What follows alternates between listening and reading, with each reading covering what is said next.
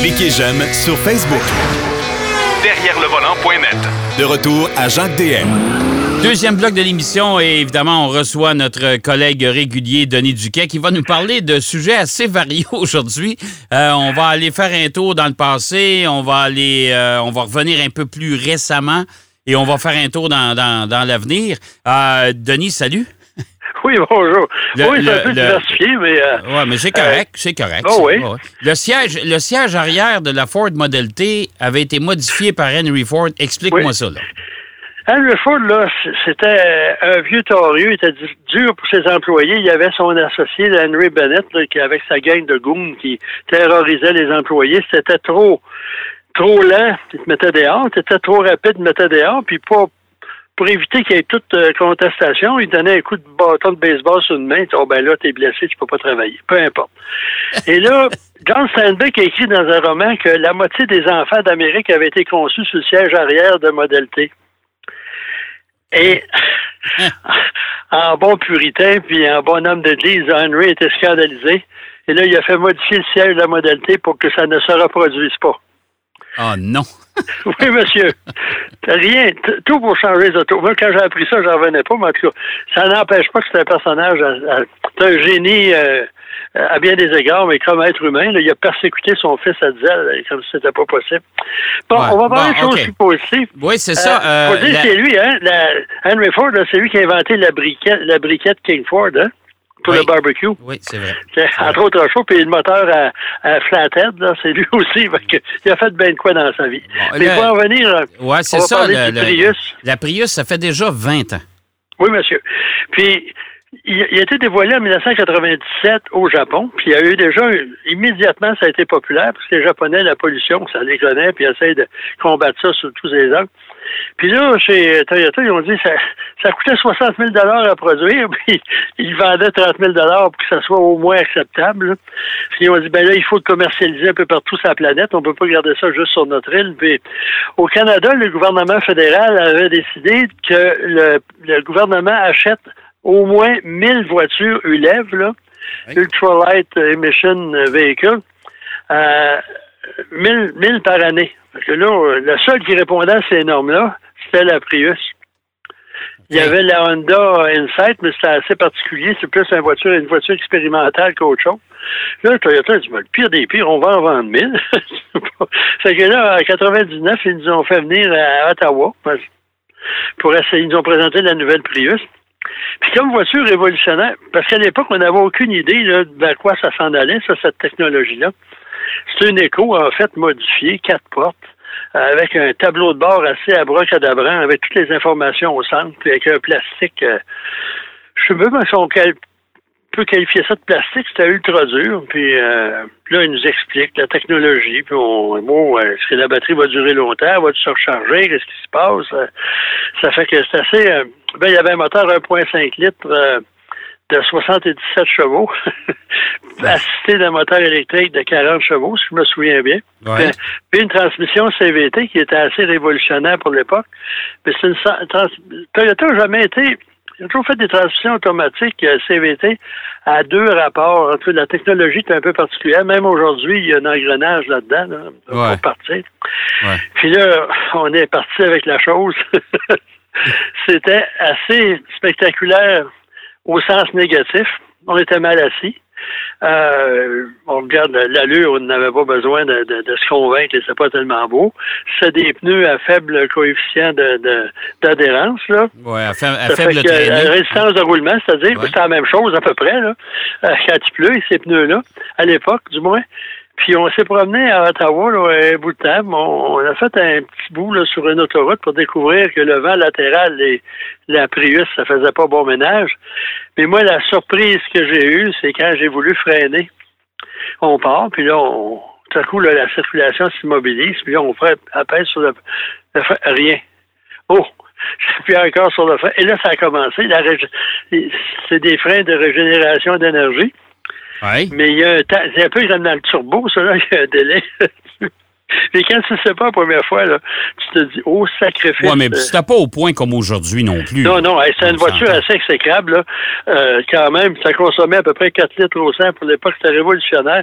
Puis, tu sais, personne à l'époque s'imaginait que ça, c'était pour devenir ce que c'est aujourd'hui, là. Ouais. Parce qu'on se dit, ah, bon, ben là, Toyota, il essaye de quoi, là? Puis, on va voir, on ouvre le coffre, la moitié du coffre, il y a une batterie derrière le siège arrière.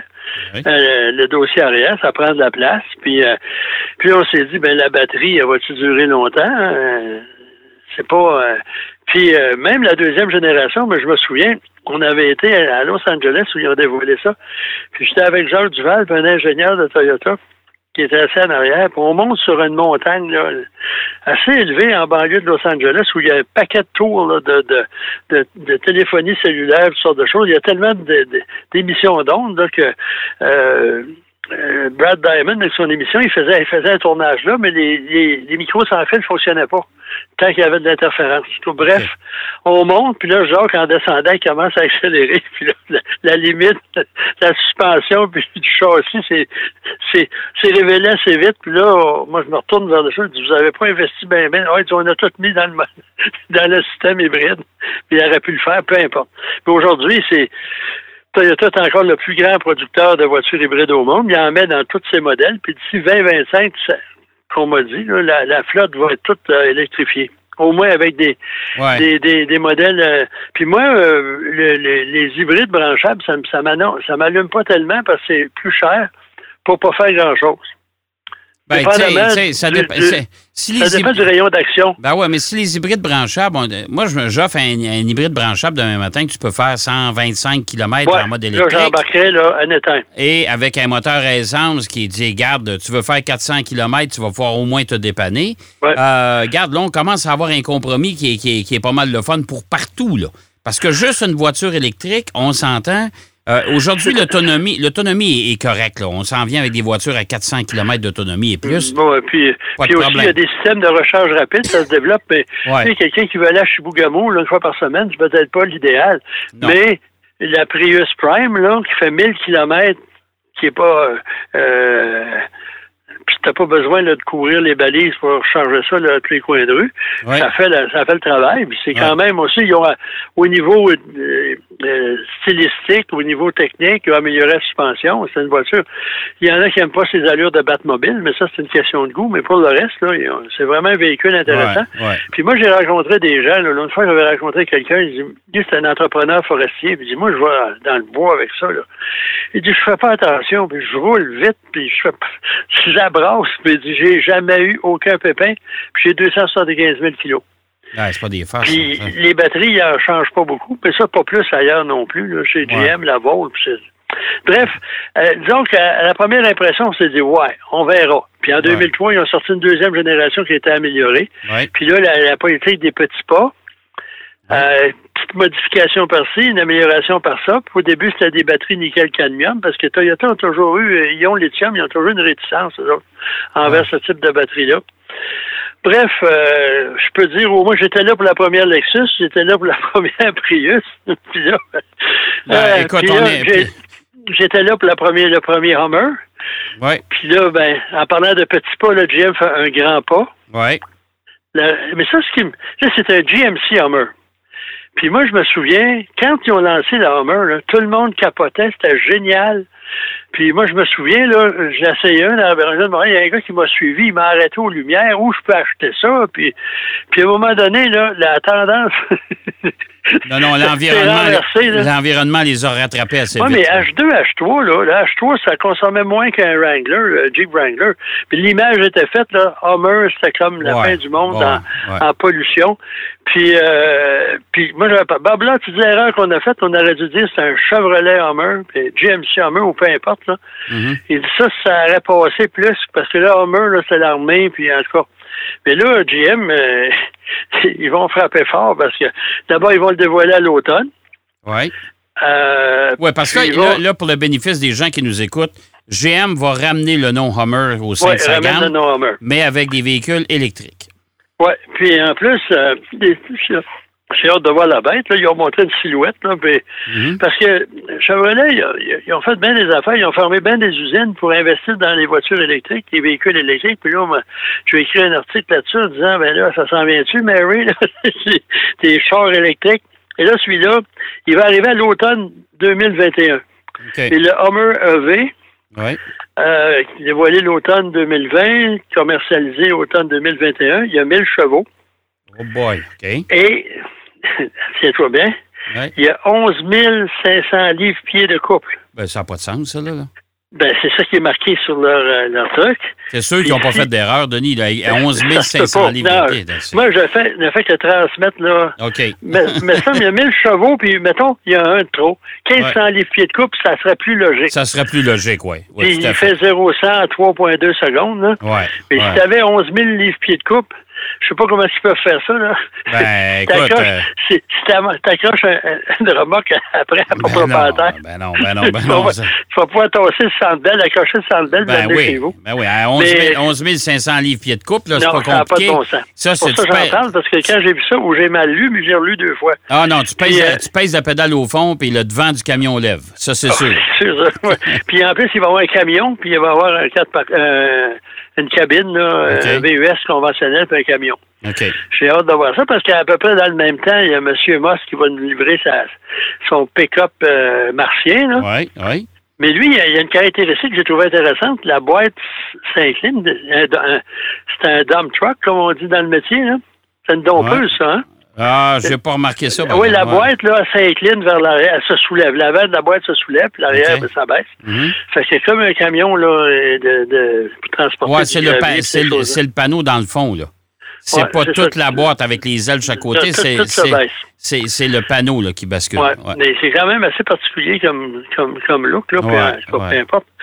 Mais là, j'ai l'impression qu'on va en avoir. Une fois qu'on est parti là, dans le monde de l'automobile, euh, on laisse jamais la concurrence tout seul. Ah non, c'est sûr. Mais écoute, pendant que je sais puis qu'on parle de véhicules électriques, euh, parce que c'est vrai qu'il va en avoir de plus en plus sur nos routes. Habituez-vous, là, euh, tous les constructeurs, on a parlé de l'Aria la, la semaine dernière, de chez Nissan, un SUV entièrement électrique. Euh, Dis-moi, Toyota, eux, parlent qu'en 2025, ils vont avoir une gamme complète de véhicules électriques, mais avec des batteries solides. Ouais. Puis en Ça, plus, ça, qu'est-ce que c'est, cette technologie de batterie idée. solide? OK. Moi, j'avoue ne pas avoir investigué la chose. euh. Parce que là, leur électrification, je pensais qu'un grain de sel, c'est dans 4 ans ou tout 5 ans. Ouais, Il va y avoir plus, ça va être peut-être 100% hybride et plus. ouais. Parce que c'est sûr que le, le prochain développement, les moteurs, c'est pas compliqué. Là. Il, y a deux, il y a deux éléments là-dedans. Une pièce statique, puis un, un stator et un rotor. C'est pas compliqué, là. Ouais. C'est des aimants qui tournent, qui, qui font tourner un cylindre puis donnent de la puissance. Puis naturellement, les Allemands, eux autres, dans le Porsche, là, ils, ils refroidissent au liquide. Puis, là, tu regardes ça, tu as l'impression que c'est un engin spatial, mais c'est juste un moteur électrique. Ouais. Parce qu'au début, en plus, on prenait quelque chose qui n'était pas développé pour une utilisation d'automobile, puis on mettait ça dans un auto.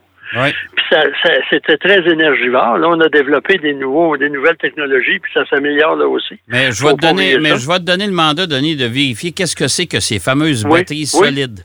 Je Ah. rapporte, ça rapporte ça la semaine prochaine parce que il, il- il y en a. Puis euh, GM, là, il parle d'une batterie, là, euh, toujours le Hummer, là, je- il parle de plusieurs autres modèles là, de 1000 milles d'autonomie. hein. 1000, 1000? Ouais. J'ai lu ça là, sur l'Internet. Faut pas te croire ce qu'il dit sur l'Internet. Ben non, source à régulière. 1000, 1000 Mais là, d'autonomie. t'as 300, 400, mais qui vont doubler. Si tu dis que tu fais 375, 400 000 avec un auto, tu le doubles, t'es au moins 800 000 Ah, d'autonomie. c'est sûr, c'est sûr. mais les batteries, là, puis moi, ça fait longtemps que je le dis, un jour, on va arriver, là, Mhm. on va partir en voyage dans un endroit où il n'y a pas de borne de recharge, puis on va avoir comme un petit, un six-pack, là, Ouais. puis ça va être tes batteries. Tu vas Ouais. partir avec, puis tu vas les remplacer au fur et à mesure, parce que c'est impossible qu'on ait ces mastodontes de batteries placés en dessous. Puis là, il y en a qui parlent, puis Peugeot avait déjà fait un prototype comme ça, une batterie amovible sous le plancher. Ouais.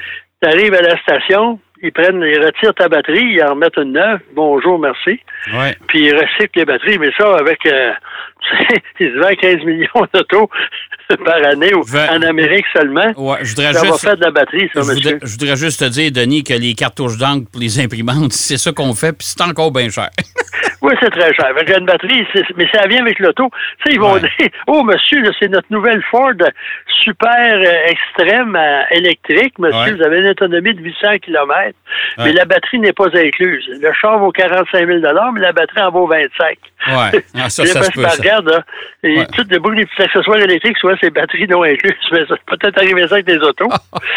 Peut, Parce que si c'est amovible, là, Ouais. c'est une autre histoire, ça. Ouais. Tu vas te faire voler ta batterie en plus, là. Ben, Ben, c'est, aujourd'hui, mais- on trouve ça drôle, mais écoute, c'est, c'est bien plausible, hein? Bien plausible. Parce que là, le développement, on est à l'air. hein. Là, on regarde des voitures des années 1900, puis on trouve ça épouvantable. là. Il y avait la corne à gaz, ça ajustait l'avance à l'allumage, puis euh, les, les Ford T, il y avait les, les, les- ils appelaient ça un Ford à pédale parce que les, les vitesses au plancher, c'était des pédales, Ouais. puis euh, changer rapport. Qu'il y avait toutes sortes de choses comme ça. Puis aujourd'hui, ben, même les Ford T, en parlant de ça, là, les, les freins, c'était mécanique, il y avait des câbles. Ouais. Ouais. Puis à la longue, il s'étirait. La distance de freinage augmentait avec les œufs. Ah. C'est Chevrolet qui est arrivé en Amérique avec des freins hydrauliques, toute une révolution. En tout cas, chose, ça, ça, on, chose- on chose- l'amorce d'une d'une révolution au niveau automobile. Ah, c'est sûr. croient pas, ben là, ça. euh, Ben, regarde, euh, écoute, tu parlais de la Prius tantôt avec ses 20 ans. Au début, déjà, vous avez regardé ça. Quand tu étais allé au lancement, tu as dit, écoute, je suis même pas sûr que ça va marcher. Aujourd'hui, on regarde les voitures hybrides, ils ont pratiquement noyé le marché. Euh, chez Toyota, ils arrivent avec des renouvellements de modèles que tu vas avoir, pouvoir avoir en hybride seulement. Euh, comme la Venza, comme la Sienna, c'est juste Ouais. hybride maintenant. Tu peux pas avoir ça Ouais. avec un moteur à combustion euh, il faut dire aussi qu'ils ont réussi, les coûts de production, les coûts Ouais. de batterie ont, ont baissé. Ben fait ouais. que tu peux te permettre d'être compétitif au niveau des prix. Ouais. Sans, parce que là, tu acheté, mettons, monsieur, une Camry ici, là, à moteur thermique, mais celle-là est hybride, mais elle coûte, je sais pas, mettons, 4000 de plus ou 3000 Puis là, tu dis, ben, je vais prendre celle à gasoline. Mhm. C'est ça, Mais euh, à moins d'être convaincu, ben, un jour, on va pouvoir en venir à ça parce que la planète est malade puis on fait pas grand-chose. Là, Ouais. Là, on est dans le coronavirus à tour de bras. Ouais, mais, Mais, euh, un jour, on- quand il ils vont trouver un vaccin, il faudrait peut-être de vacciner la planète contre la- Ouais. la, pollution. Exactement. Il va falloir revenir aux vraies valeurs aussi qu'on avait, qu'on qu'on a abandonnées pendant cette période-là. Merci, mon cher Denis. C'est déjà tout le temps qu'on a. Et puis, euh, la semaine prochaine, j'attends tes batteries solides. J'ai hâte que tu me En parles de ça. attendant, je vais aller mettre de l'essence dans mon euh, Forerunner de Toyota qui, lui, il marche pas, il n'est pas hybride, lui. Non. bon, ben, bonne semaine, mon cher Denis. Bonne semaine, tout le monde. OK, salut. Alors, Denis Duquet qui nous parlait de- des 20 ans de la Prius et euh, également de Hummer qui va revenir sur le marché très bientôt. On va aller faire une pause au retour de la pause. Marc Bouchard est avec nous. Derrière le volant. De retour après la pause. Pour plus de contenu automobile, Derrière le volant.net.